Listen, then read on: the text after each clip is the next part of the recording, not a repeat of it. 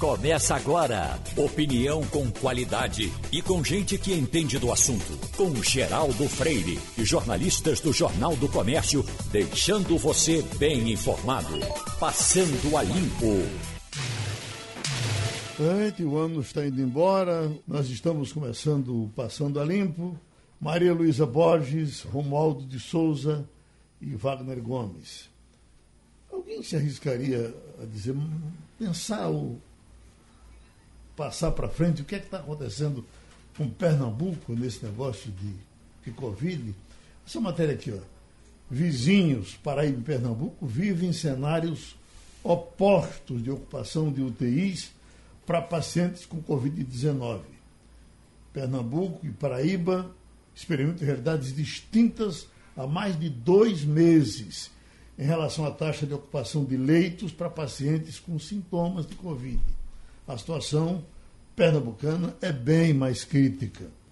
O Estado, desde o dia 26 de fevereiro, apresenta lotação igual ou superior a 90% nas vagas. Nesse período, estava a maior parte do tempo com 97% de ocupação, a despeito da conjuntura criada de leitos.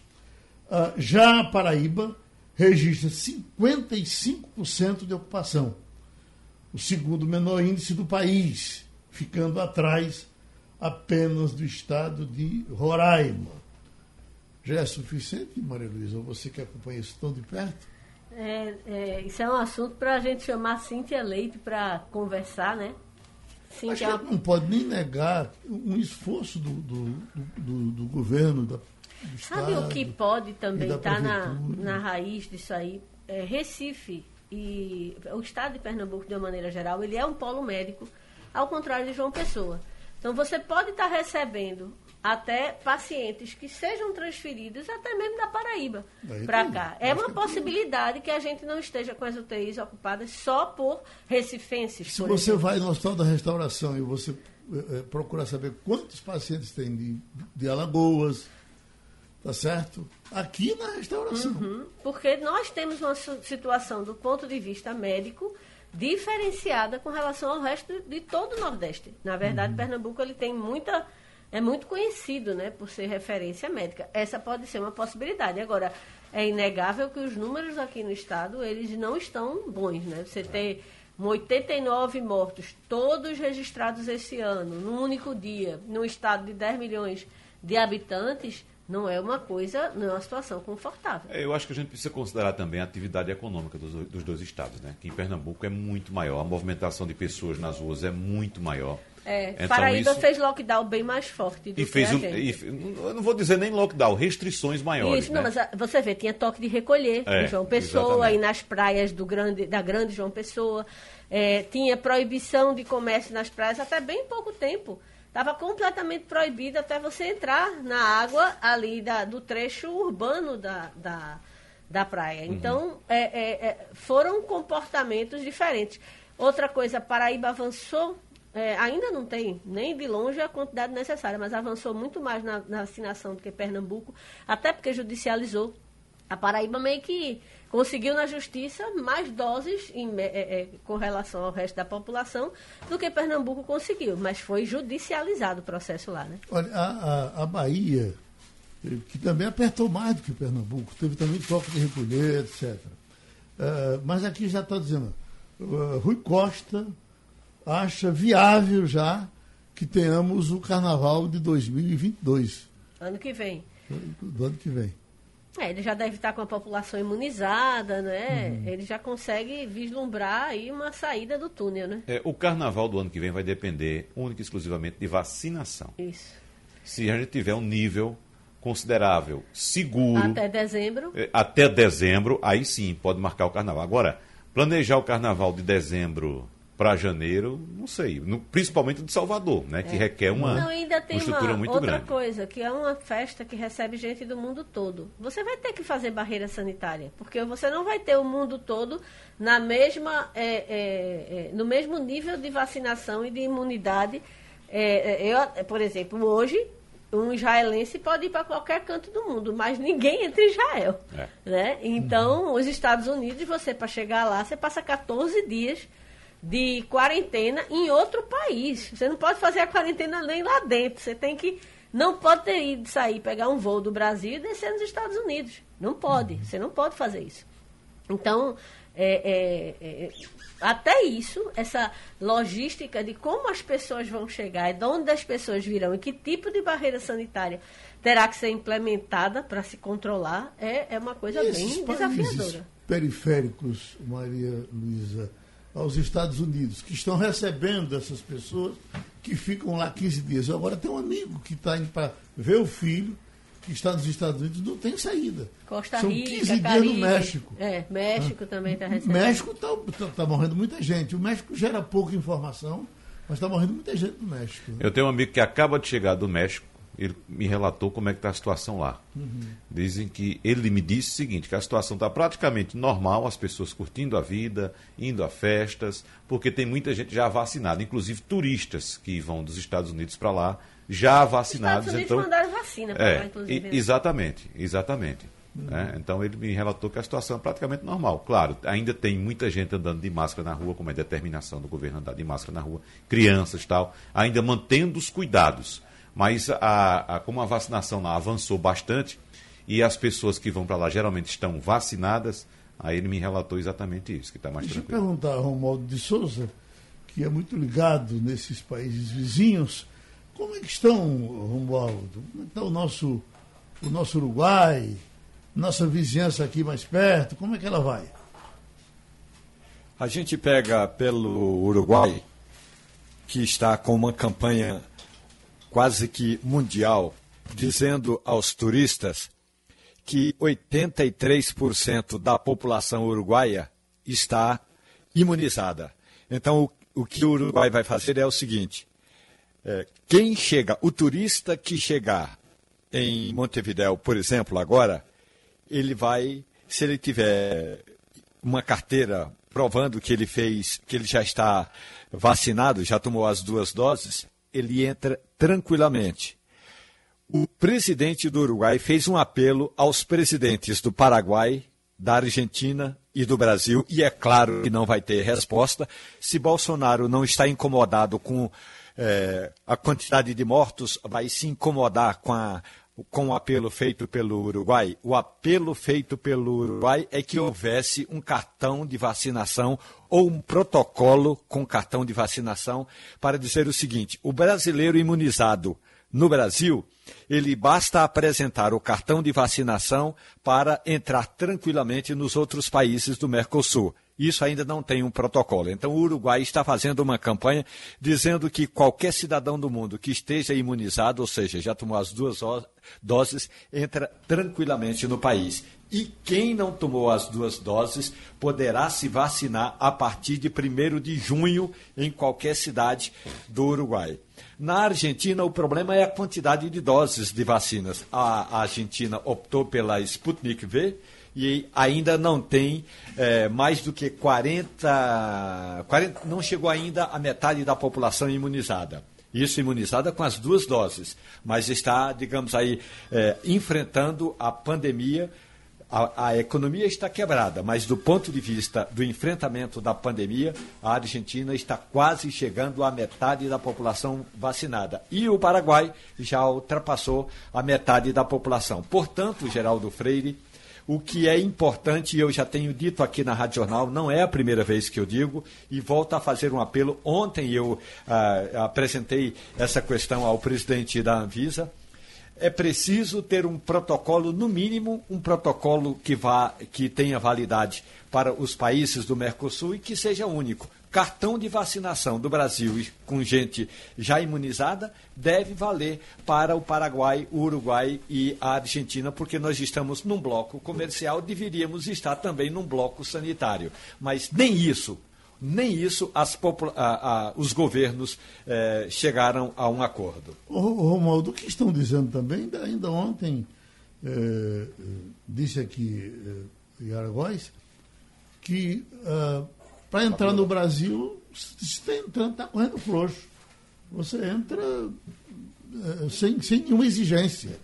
É, é, Geraldo, eu vi, eu estive com pessoas que chegaram da Alemanha é, neste, no, no último fim de semana, eram quatro pessoas. Três passaram e uma foi é, fiscalizada. Então apresentou todo o atestado.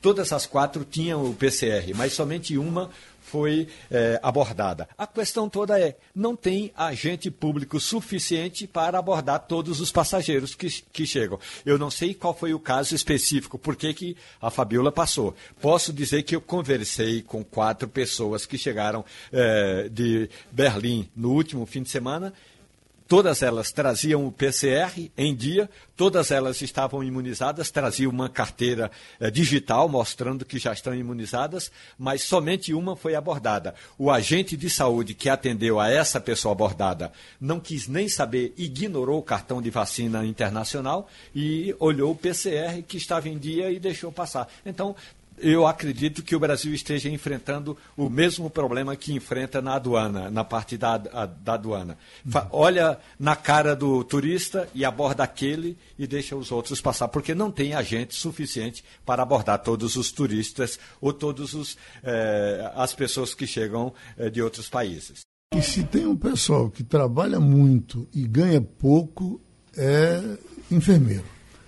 Eh, quando as lutas eram conjuntas, os médicos junto com os enfermeiros, e que nas lutas salariais as coisas até que iam mais ou menos. Depois os médicos se separaram, a partir já dos anestesistas que fizeram uma separação até do, do, do, dos médicos, né? Foram, fizeram uma, uma cooperativa para as lutas salariais deles. Bom, hoje você não tem praticamente um médico mesmo que está começando a carreira, que tire menos de 20 mil reais é, no Estado. Você não tem. Agora você, o salário do enfermeiro é, não está chegando a, a, a 3 mil. É um negócio e essa gente trabalha, né? Trabalha e é de fundamental importância, trabalha. Né, é, são esses, esses que a gente pode dizer realmente de linha de frente, porque uhum é quem emborca um paciente, é quem aplica a injeção, é quem administra a, o remédio que o médico prescreveu.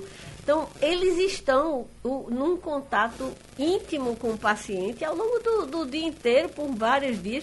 E a gente sabe que muitas vezes, para conseguir sobreviver, fazem plantões em cima de plantões, assim, e não, não, é impressionante. Eles não parece que eles são imunes ao fundo, porque uhum. realmente é uma, uma atividade que você passa a noite lá para cima. O Malu, pode, pode ser até.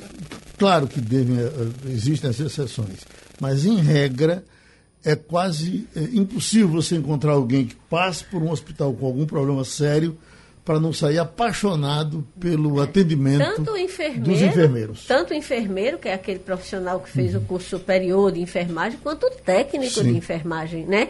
Que está ali na ponta mesmo, que está é, é, em contato direto, que está movimentando, ajudando a pessoa a tomar banho, a, ajudando a pessoa a se sentar, a se alimentar. É basicamente é, tem os enfermeiros, os técnicos principalmente, eles viram os braços e as pernas de muitos dos doentes, né? Então, de fato, é uma categoria que merece toda toda a valorização do mundo.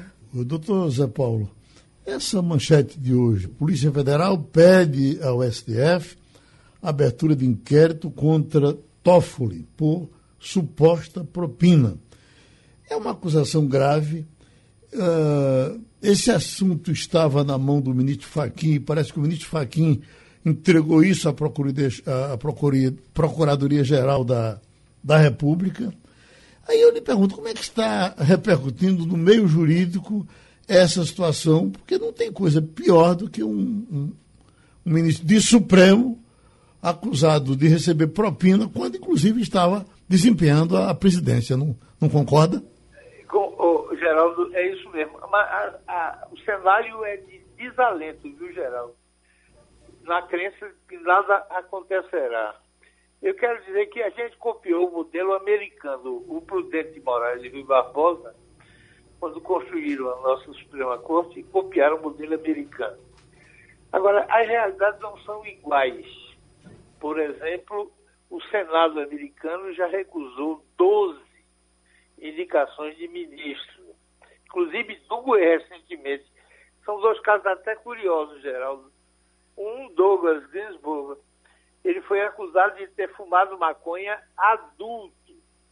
Quer dizer, a jurisprudência lá é o seguinte: maconha na juventude pode, é um pecado perdoável, mas na maturidade é indisculpável. E o segundo, agora, do governo Trump, do Brett Kavanaugh, ele foi acusado por um caminhão de mulheres de ser um estuprador. Mas foi aprovado pelo Supremo e, e hoje é ministra, é um dos nove ministros da Suprema Corte. O segundo controle é. Agora, só para você comparar, Geraldo, no Brasil só foram cinco.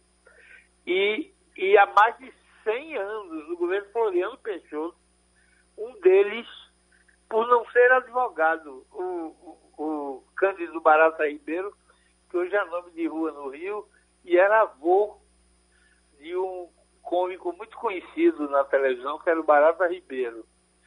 Ah, o problema aqui, não há só esse ministro. Há acusações contra dois outros ministros que, uma vez que foram se tornaram ministros, as mulheres abriram um escritório de advocacia que são extremamente exitosos. Extremamente exitosos. Agora, o problema, Geraldo, é que quem julga isso é o Senado. Mas as elites estabelecem bloqueios. Então, esse bloqueio é curioso. Só pode ser investigado se o próprio Supremo autorizar. Então, o assunto bateu na mão do Faquinha, você tem toda a razão. Faquinha pediu a opinião do Procurador-Geral da República, e aí temos outros problemas, Geraldo. Uhum. Como o Toffoli foi muito gentil com o presidente, protegendo o filhote dele, ninguém acredita nem que o Procurador-Geral da República Aras autorize, haja que há indícios para, para a investigação. Então, se o Aras prestar esse favor ao, ao Supremo, o Supremo nem precisa exercer seu espírito de corpo para recusar a investigação.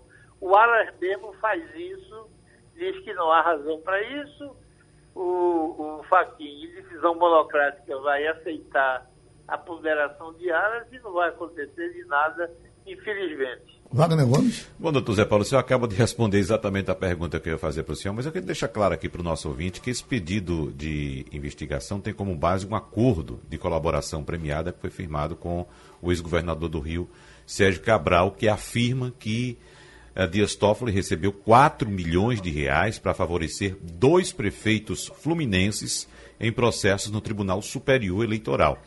Lembrando que esses repasses, na versão de eh, Sérgio Cabral, teriam envolvido o escritório da esposa de, de Toffoli, que é a advogada Roberta Rangel.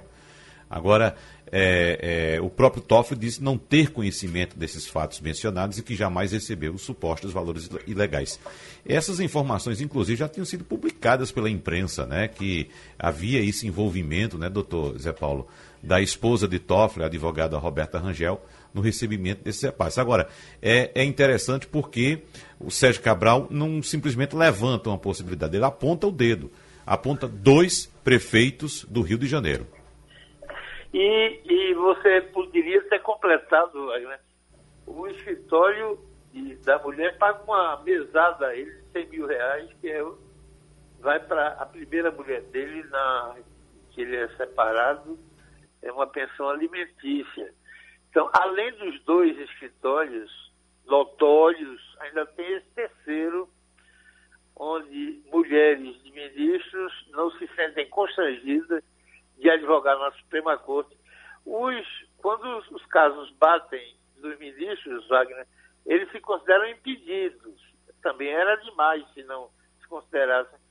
Mas lá dentro você sabe como funciona. Quer dizer, é uma coisa constrangedora isso e, e você não pode investigar, porque a Polícia Federal poderia ter o direito de ir avançar. Veja bem, ele, a, a polícia só quer avançar na negociação, abrir a, o sigilo bancário para ver se houve mesmo o depósito dos valores quem foi que depositou, em que datas, quando, para fundamentar algum tipo de denúncia. Mas nem isso podem fazer, Wagner. Só pode fazer se o Supremo autorizar. Quer dizer, é um. É, um, é a proteção das elites, Wagner. Uhum. Todas elas se protegem de alguma maneira e você fica impotente vendo isso e sem poder fazer nada. É uma coisa. Vou repetir, é, é desalentador um negócio desse. Um cenário como Nem investigar você pode. É. Você pode ser um ladrão, pode ter recebido a propina. Você não tem nem direito de abrir a conta dele para ver se chegou um depósito, em que data, em quem depositou. Nada, não pode nem, nem investigar. Não está certo. Uhum. Bom, pertinho do Supremo Tribunal Federal está Romualdo de Souza, que traz para a gente agora as repercussões em Brasília. Pois não, Romualdo?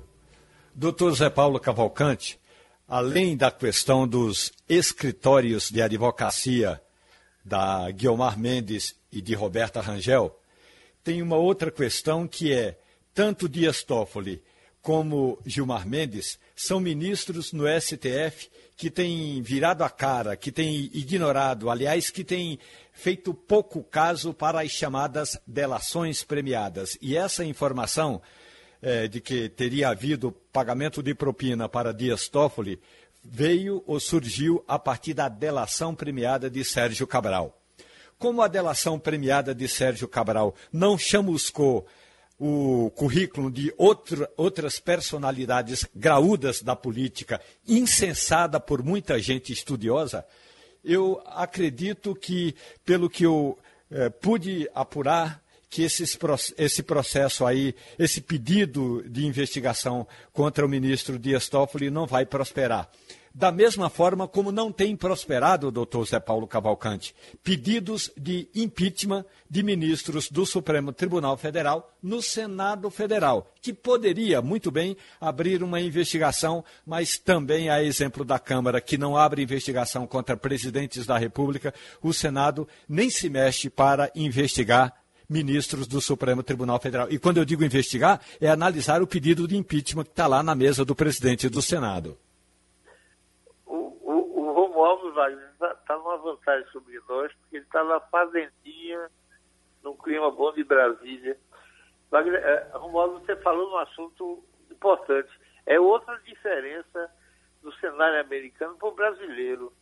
O Senado americano já empichou 17 ministros do Supremo. 17. O nosso zero. Zero. 17 a zero. Quanto às mulheres de ministro, você esqueceu uma, o, o, que é a mulher do ministro Alexandre de Moraes, que tem o escritório mais exitoso do momento, o que fatura mais não só são dois, não, são três. E, e o, o, problema é esse, quer dizer, é a conspiração. Há algum tempo, pouco tempo atrás, houve a Operação Castelo de Areia. Foi um escândalo, com tudo provado. Havia, baseava-se numa denúncia anônima. Havia 33 julgados no STJ, 100% dos julgados 33, dizendo que você pode haver investigação a partir da denúncia anônima. Não pode condenar. É preciso que, a partir da denúncia, haja provas robustas. Então, se ficar na denúncia, ninguém pode ser condenado. Mas se da denúncia houve provas é, fundadas, pode condenar. Na 34 caso, pelas mãos do presidente do STJ. Ui, tá, deu problema. Deu problema então na comunicação com o doutor Zé Paulo. Vamos pedir o comercial para a gente voltar. Agradecendo ao doutor Zé Paulo, ele realmente contribuiu enquanto foi possível. Agora a comunicação pifou. A doutora Etel Maciel, que contribui constantemente aqui com o nosso Passando a Limpo. É, epidemiologista da Universidade Federal do Espírito Santo, e vai conversar com a gente sobre vacina, especialmente, doutor Etel, o, o, que é que se pode fazer para que dê uma certa unidade nesse discurso com relação à, à investigação da AstraZeneca e as mulheres grávidas? Para que não assuste as mulheres, para que eu já, ontem por onde passei, já ouvi, olha, tá vendo o que é está acontecendo e tal. Vamos conversar com elas. Doutora Etel. Bom dia, Geraldo. Bom dia, Bom dia a todos os ouvintes.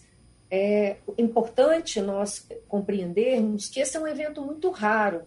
Então, nós temos muito mais pessoas com doenças de trombose, né? doenças é trombembólica que nós falamos, que causam trombos e que podem levar a uma maior gravidade da doença causada pela Covid do que pela vacina. Se a gente se lembrar, aí, Geraldo, o próprio ator, o Paulo Gustavo, ele morreu em decorrência da Covid por uma doença trombembólica. Então, quando a gente vai fazendo trombos em vários locais do nosso organismo.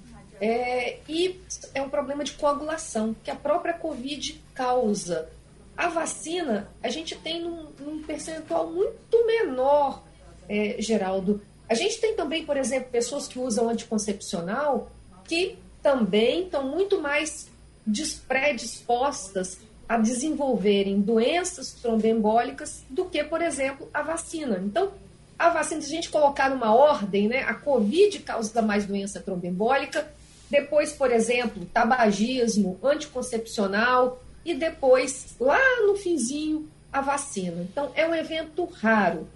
Mas é importante tranquilizarmos as gestantes que tomaram a primeira dose da AstraZeneca, dizer que nós já tivemos muitas pessoas que tomaram, muitas gestantes, inclusive, que receberam a AstraZeneca, tanto em outros países, na Europa, no Reino Unido e aqui no Brasil também. Lembrando que lá no início, Geraldo, as profissionais da saúde gestantes, no início da nossa campanha de vacinação, receberam também a AstraZeneca. Então, muitas pessoas receberam a vacina, mais de 4 milhões aqui no Brasil, e nós tivemos poucos casos, em torno aí de 40 casos que estão em investigação. E um, esse agora que foi é, informado né, no Rio de Janeiro, que foi um evento mais grave e que levou a pessoa ao óbito, mas nós ainda não sabemos se foi causado pela vacina, porque a própria gravidez pode predispor a uma doença de coagulação em algumas mulheres. Então, não sabemos ainda se foi a vacina, está em investigação. Mas os órgãos de controle, Geraldo, por prevenção, eles suspendem a vacina até a investigação do caso. Isso a gente acompanhou o que aconteceu na Europa e aqui também foi essa a, a determinação né, da agência de vigilância. Uhum. Doutora, então, nós divulgamos hoje aqui uma informação vinda da Itália, dizendo que um estudo feito na Itália estaria confirmando que as pessoas que tiveram a Covid e em, em qualquer situação, até as assintomáticas, mas desde que confirmado que elas tiveram, estariam com oito meses de, de imunidade. É, já se pode comemorar isso ou, ou, ou não? É melhor esperar um pouco? Então, o que nós sabemos, Geraldo, porque tem uma questão de variantes também. Uhum. O que nós descobrimos é que algumas variantes, e é principalmente essa que nós temos circulando aqui, a P1, mesmo que a pessoa tenha tido uma infecção antes, é como se ela escapasse do nosso sistema imunológico. O sistema imunológico não reconhece como a mesma doença e a pessoa desenvolve novamente a doença. Isso que nós vimos em várias pessoas aqui no Brasil se reinfectando num período menor que esse. Aqui nós vimos em um período de três meses, quatro meses, cinco meses. Então a gente precisa. É tudo a gente comemora, Geraldo, mas com, com uhum. alguma restrição. Assim, não adianta falar, ah, eu tenho agora oito meses, eu posso sair por aí sem máscara, fazendo, abraçando todo mundo. Não é assim, muita cautela, porque há diferenças, a gente não tem como saber. Alguém que fica sintomático, que nós estamos é, vendo também de alguns estudos, eles têm uma imunidade menor. Aquelas pessoas que têm uma doença que, por exemplo, vão se internar, acabam tendo uma imunidade maior. Então, como a gente não sabe exatamente cada um de nós, é melhor a gente continuar aí com as medidas de prevenção. Uhum. Maria Luísa Borges. Bom dia, doutora Etel. É, parabéns Bom pelo dia. dia. da enfermeira. Eu soube aqui no, no estúdio que a senhora é enfermeira de formação. É, eu queria entender, já que a recomendação atual do Ministério da Saúde é que as grávidas tomem, a, sejam imunizadas com a vacina da Pfizer, eu queria saber se nós temos vacina da Pfizer suficiente para atender a essa, esse contingente. Infelizmente, é, Maria Luísa, esse é um grande problema nesse momento, porque assim, a vacina da Pfizer, a gente já tem dados em gestantes que ela é uma vacina segura e eficaz. Já temos estudos publicados num grande jornal com um número grande de pessoas, né, no New England, e é, mas nós temos poucas doses, porque o Brasil, né, a gente se recorda, teve aquela recusa no ano passado da compra e só iniciou a compra agora. Então, a Pfizer está liberando um milhão de doses, um milhão de doses. Nós temos no Brasil em torno aí de 5 milhões de gestantes nesse momento. E a gente só tinha um milhão de doses da Pfizer. Então, não tem como vacinar todo mundo com essa vacina. A segunda opção seria a vacina da Coronavac. Só lembrando que nós, não, em nenhum ensaio clínico de fase 3, as gestantes foram incluídas. Então, a gente não tem é, na bula né, da, das vacinas, nem na da Pfizer, nem na da Coronavac, nem da AstraZeneca e nem de nenhuma outra, porque as gestantes não entraram nos ensaios clínicos. E aí, o que nós estamos sabendo agora, essa publicação da Pfizer, mostrando a segurança, a gente não tem publicação da Coronavac, mas nós já conhecemos essa tecnologia que é de vírus inativado, como se o vírus estivesse morto.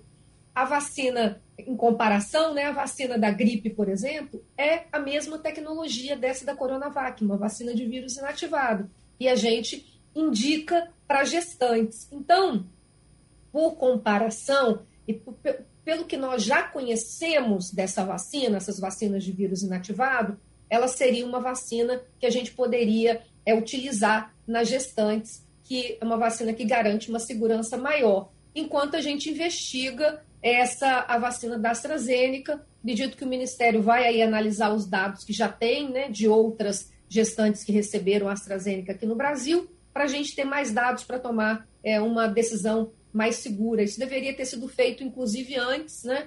Mas é, vamos esperar aí a, a ministérios é, falar né, oficialmente o que deve ser feito. Uh, doutora Thelma Ciel, tem uma informação também aqui que está chegando.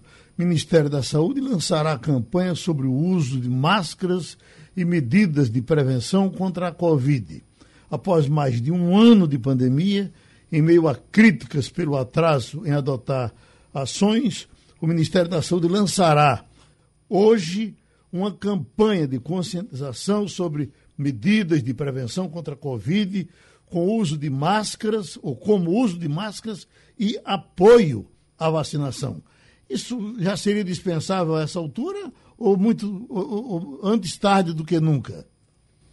Antes tarde que nunca, Geraldo. Eu, eu trabalho com doenças infecciosas em pesquisa tem mais de 25 anos. É a primeira vez que eu não posso dizer às pessoas assim: usa máscara, olha na página do Ministério da Saúde que você vai compreender. Nunca em nenhuma outra doença infecciosa nós enfrentamos esse problema no Brasil. Então, nós não temos os nossos órgãos oficiais referendando aquilo que a ciência tem falando, vem falando, né? E, e, que nós, pesquisadores, estamos aí todos os dias dizendo. Então, isso é muito ruim, porque fica, parece uma questão de credibilidade, né? A gente fala uma coisa, o Ministério não tem nada, então é muito ruim quando os nossos órgãos oficiais, eles não estão falando, fazendo comunicação adequada para a população. Então, é a primeira vez que a gente tem isso, ou primeira vez em 25 anos que eu posso dizer assim, nunca vi isso, primeira vez que a gente tem uma campanha de vacinação que não foi precedida de uma, de uma campanha de informação. Nesse momento, Geraldo, queria aproveitar esse espaço para algumas gestantes que estejam aqui nos ouvindo ou familiares, para tranquilizar as pessoas. Então, essa vacina AstraZeneca já foi aplicada em milhões de pessoas no mundo e nós tivemos pouquíssimos efeitos, eventos adversos. Mas eu acho que é importante, Geraldo, a gente sempre dar informação. Quanto mais informação, mais as pessoas podem tomar decisões né, baseado nessa informação. E é importante a gente informar, assim, são raríssimos casos, mas o que é importante você observar? Quando você toma uma vacina, um, dois dias, Geraldo, é normal. Você sente uma dor de cabeça, o corpo ruim, né, uma dor no braço, às vezes, mas você está ali, terceiro dia, quarto dia, quinto dia, com, sentindo mal, procura um serviço de saúde. Então, eu acho que a informação que está faltando é, é essa, assim, a vacina é segura. Mas no seu caso, você está sentindo alguma coisa que se prolonga para mais de três dias, quatro dias? Você está sentindo dor no peito? Você está sentindo uma dor nas pernas, um cansaço? Você está sentindo uma vista embaçada? Você está vendo um inchaço maior nas suas pernas, uma vermelhidão que você não tinha visto antes? Procura um serviço de saúde. São sinais de alerta que alguma coisa pode estar acontecendo. Pode não ser nada, mas é importante investigar. Então, eu acho sempre melhor, Geraldo, a gente dar informação para as pessoas. Uhum. Ela é segura, existem alguns sinais de alerta, fique atento a eles e fique tranquilo e procure o serviço de saúde. Wagner Gomes.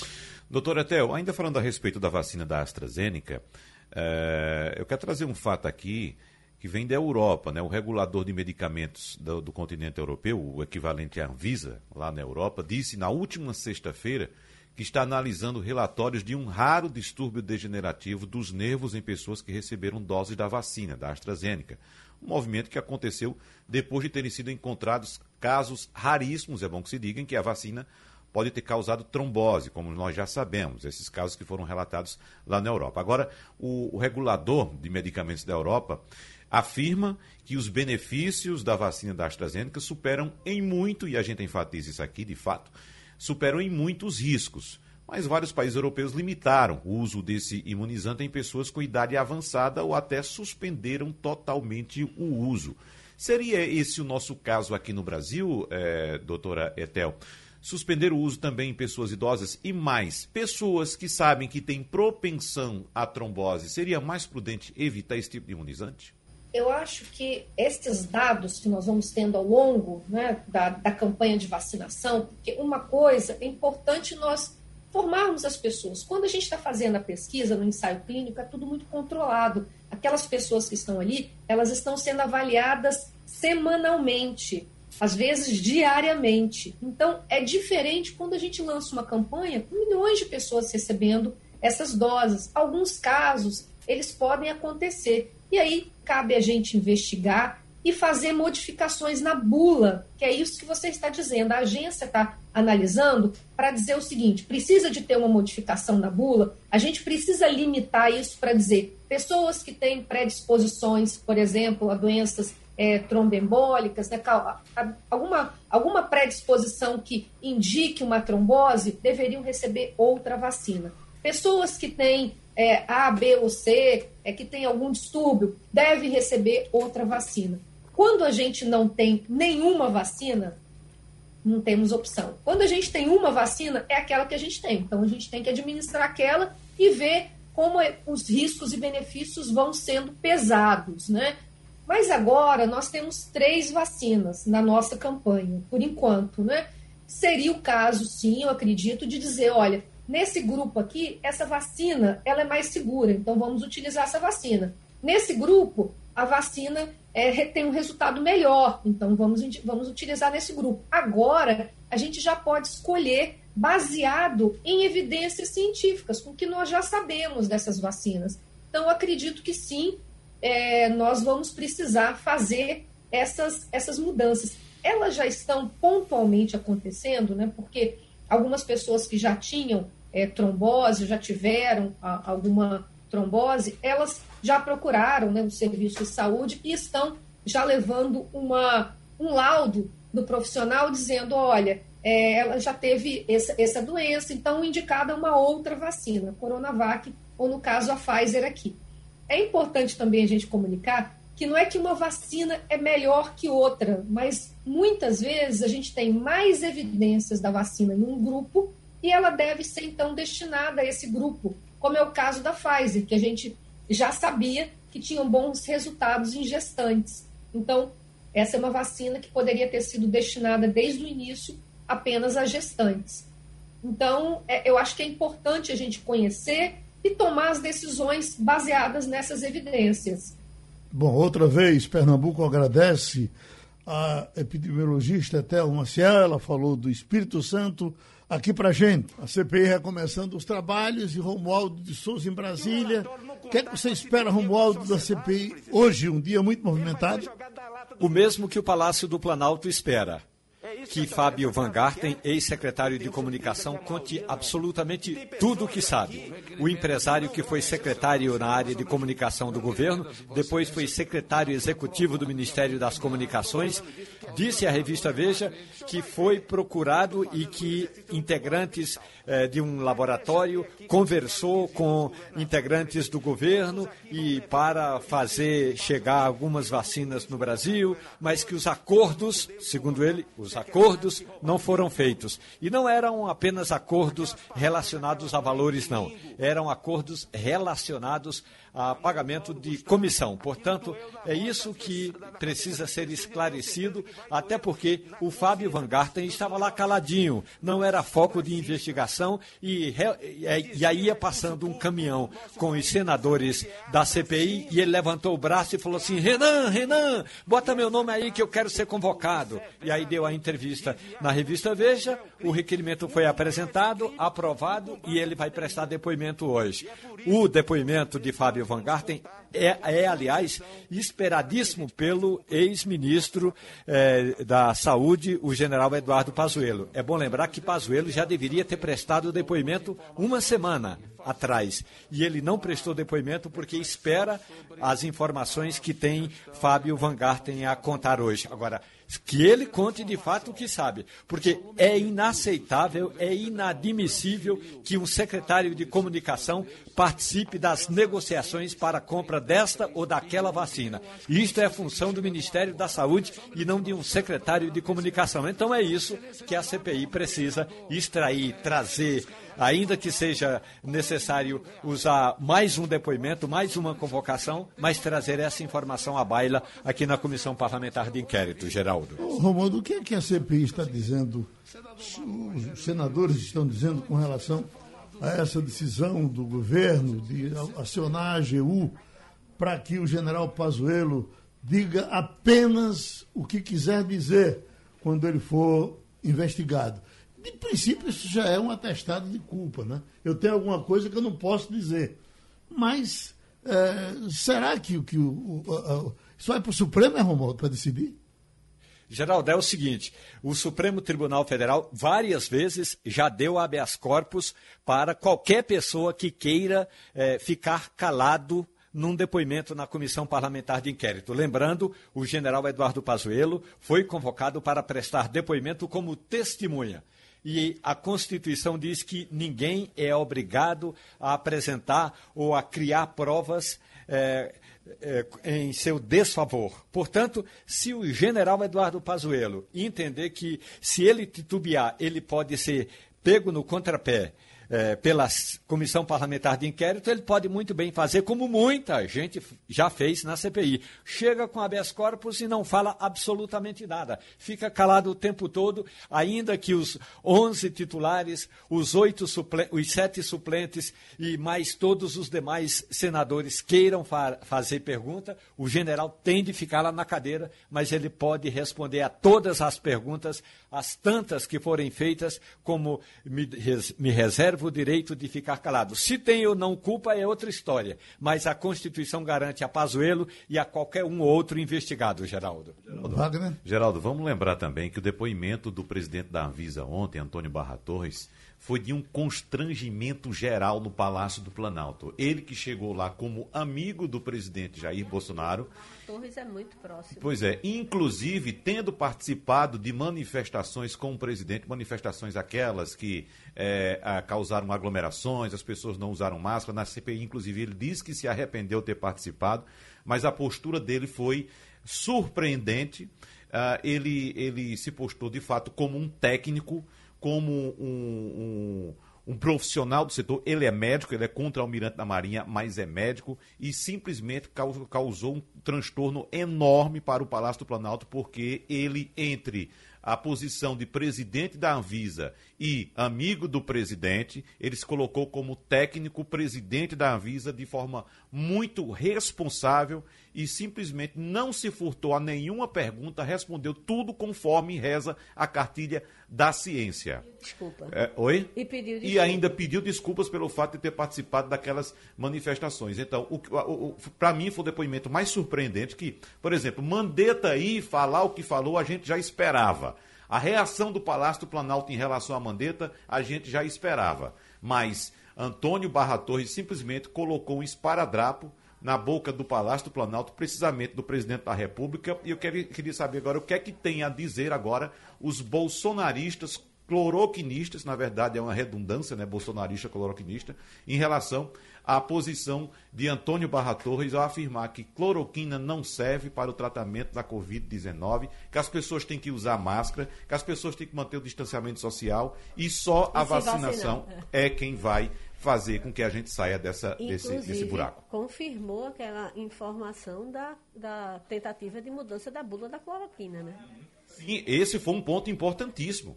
Ele confirmou a reunião e confirmou a tentativa de mudança. Né? Que, sinceramente, aquela tentativa de, de, de mudança da, da cloroquina via decreto é de uma barberagem de quem não entende nada do que é, do que está fazendo no governo, de quem está sentado naquela cadeira do governo. É uma coisa impressionante aqui. Está saindo notícia aqui que eu até separei aqui, não estou encontrando. Eu ia ler um pedaço de a, a, o sucesso agora na Índia está sendo não, o uso de bo, bosta de vaca para. Não, eu vi isso ontem. Imagina. Eu posso, eu posso tentar é, uhum. é, contextualizar é, vaca na Índia é um animal sagrado. Sim. Tudo que vem da vaca é a, usado de forma sagrada, sacra. Para você ter ideia, esterco da vaca é a base da, não digo da alimentação, mas é com que eles cozinham. O esterco ressecado misturado com palha, vendido em, em, em, em discos, assim, em formato de disco, é como o indiano cozinha. Ele vai botando aquilo ali no fogo, é como ele alimenta o fogo para fazer a comida. É, o leite é sagrado, a vaca não pode ser morta. A, somente os Dalits, aquelas, aquela casta mais baixa, que é considerada impura, é que tem o direito, por exemplo, de depois que a vaca morrer, tirar o couro dela para transformar em alguma coisa. Então, é, é, é não comem carne de vaca em hipótese nenhuma. Então, nós estamos lidando com um povo que tem toda uma tradição é, é, mística muito complexa. Então, para eles, aquilo ali é purificação. Né? Uhum. Né? Você se banhar com algo que vem de um ser sagrado, para eles é uma purificação.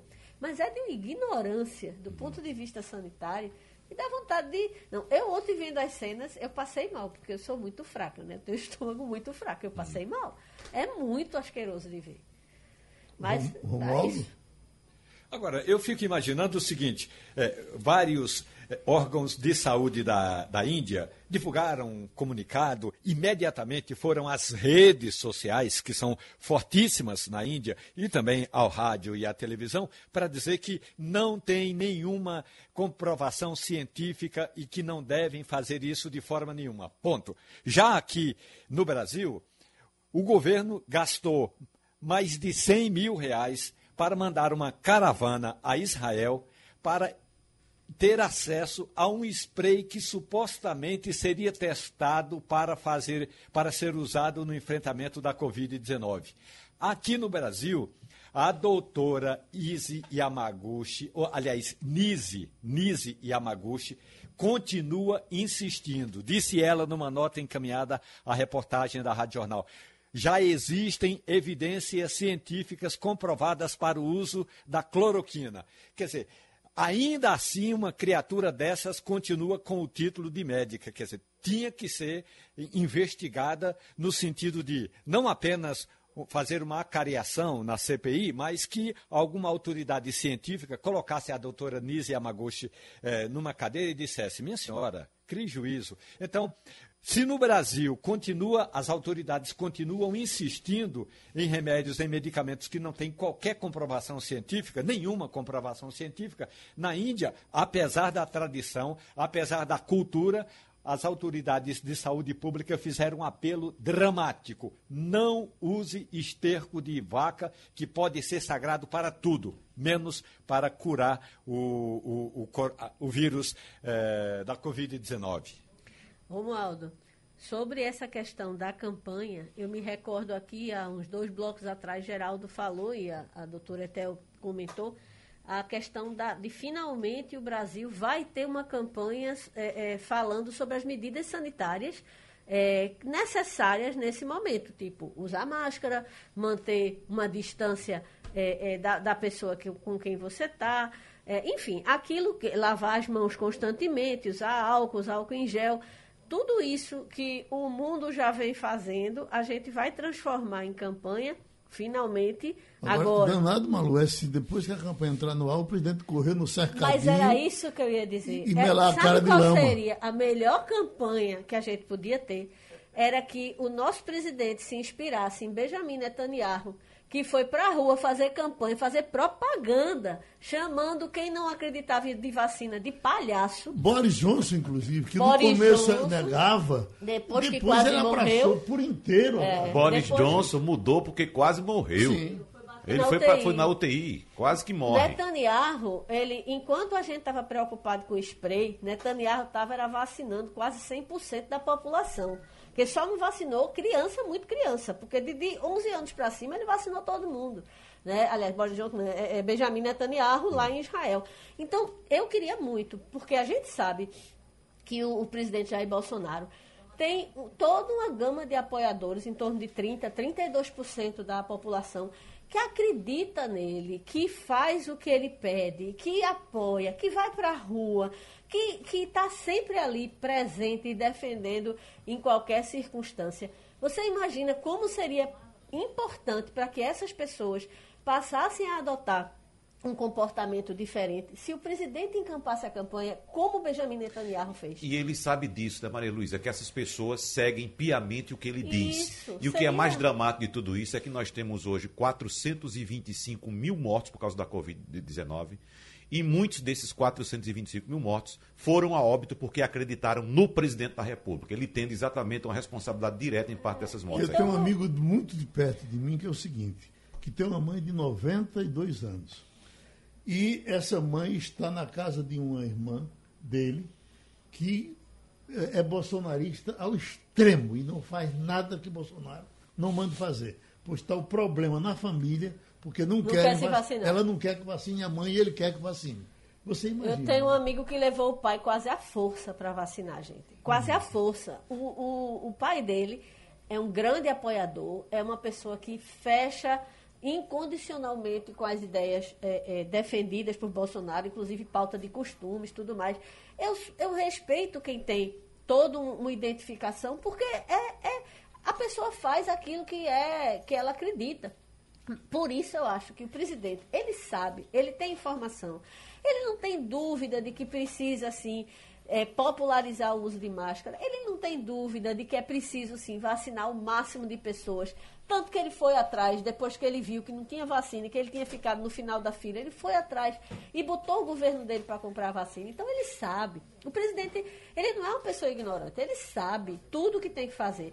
E ele já viu os exemplos. Boris Johnson mudou e não fica nem vermelho por isso. Uhum. Ele podia fazer o mesmo, ele podia começar a preconizar o uso de máscara, ele podia começar a dizer, gente, olha, eu vou me vacinar, a vacina é segura, eu já me vacinei várias vezes. Minha mãe se vacinou, a mãe dele foi se vacinar. Teve outro caso, é, Geraldo e Maria Luísa, de uma pessoa bem próxima, inclusive, nossa aqui, em que teve um parente que se infectou, parente bolsonarista, o parente se recusou a procurar atendimento médico no início, ficou em casa na mesa de cabeceira com a caixinha de cloroquina e só foi levado para o hospital quando estava nas últimas. Eu não sei nem qual foi o resultado, mas insistiu e não ir, ficou com caixinha de cloroquina e a pessoa morrendo em casa. Morrendo, foi precisar a família pegar a força e levar para o hospital. Essa, essa é, eu diria, teimosia, é, ela tem consequências, né? É, é, e, e, seria muito, muito, eu acho que ele, o presidente desarmaria o discurso de muita gente se ele fizesse isso. Maria Luísa, politicamente, ele perdeu a maior oportunidade de se tornar um grande líder nesse país. Bastava ser um conciliador, ficar ao lado da ciência, porque esses apoiadores dele vão seguir tudo o que ele diz. É. Né? Felizmente, aqui não tem é, nenhum animal sagrado para a gente fazer como na Índia. É, né? Mas esses, esses seguidores fazem tudo o que ele diz. Então, se ele dissesse, vamos tomar é, os cuidados, vamos usar máscara, água. vamos lavar a mão com álcool, vamos fazer distanciamento social, vamos investir na vacina. As pessoas fariam e ele seria um grande líder político hoje. É. Oi, Romualdo. Hoje completam-se 30 dias que a reportagem da Rádio Jornal esteve com o ministro da Saúde. Marcelo Queiroga disse 30 dias atrás que o Ministério da Saúde iria fazer uma campanha convocando, apelando a mais de 1 milhão e 500 mil brasileiros, na verdade são 1 milhão e 700 mil brasileiros que tomaram a primeira dose e não voltaram para tomar a segunda dose e a saúde não sabe por que não voltaram. Então, como não sabe por que não voltaram, iria fazer uma campanha. Faz 30 dias que o governo prometeu que faria essa campanha e até agora não tem nem campanha dizendo que use máscara. É evidente que agora já chegou aqui à CPI, o ex-secretário Fábio Van Garten, que essa gente que cuida da comunicação do governo não cuida da comunicação do governo, cuida da comunicação do presidente Jair Bolsonaro. Se Bolsonaro disser não faz campanha em favor da máscara, não vai sair a campanha, porque esse pedido do Ministério da Saúde chegou ao Palácio do Planalto faz exatamente 12 dias. Até agora, a campanha não foi liberada. Nem a campanha dizendo: olhe, temos 1 milhão 650 mil brasileiros que tomaram a primeira dose, mas que não estão imunizados porque não voltaram para tomar a segunda. E a outra questão é: essa da máscara que o Ministério está dizendo, vamos fazer uma campanha. Agora, não é nova essa ideia, mas até agora a campanha não saiu. Só, só para fechar, aquele, aquele Carlinhos daquela cirurgia de peso que ele fez aqui Sim, no Hospital das Clínicas. Eu estou ele, ele é de Patos, né, da Paraíba. Está né? Tá chegando agora a informação de que a situação dele, ele engordou de novamente e não teve jeito. E é, é, só passando isso porque achei bem curiosa essa informação, tem uma pessoa amiga que está é, no Hospital das Clínicas agora numa, numa fila tentando se tratar. E qual é o critério? O critério é o seguinte: é, não é nem a hora de chegada não tem outro critério. É, é o peso. E eu estou pensando quanto tempo ela vai ficar lá, porque ela não deve pesar, uh, ela não deve pesar mais de 40 quilos. E os pesados, os mais pesados, todos ficarão na frente dela. IMC acima de 40 é e é. considerado é. situação grave. É. Uhum. Coitada dessa moça, não, vai ficar, ela vai, vai, vai ficar na fila um mês, porque ela só pesa Agora, 40 quilos. De qualquer forma, eu já ouvi um depoimento de uma médica intensivista é, que em determinado período, quando teve aquela baixa é, no número de mortos, ali por outubro, novembro, que nós acreditamos que estávamos ficando livres da pandemia, quando antes da, dessa onda atual tão violenta, ela me disse uma frase que eu não esqueço. Ela diz: atualmente eu só perco é, pacientes é, obesos, uhum. que é aparentemente, entre as comorbidades, é aquela que mais favorece que a Covid leve a pessoa à morte. Então, terminou Passando a Limpo. Você ouviu opinião com qualidade e com gente que entende do assunto. Passando a Limpo.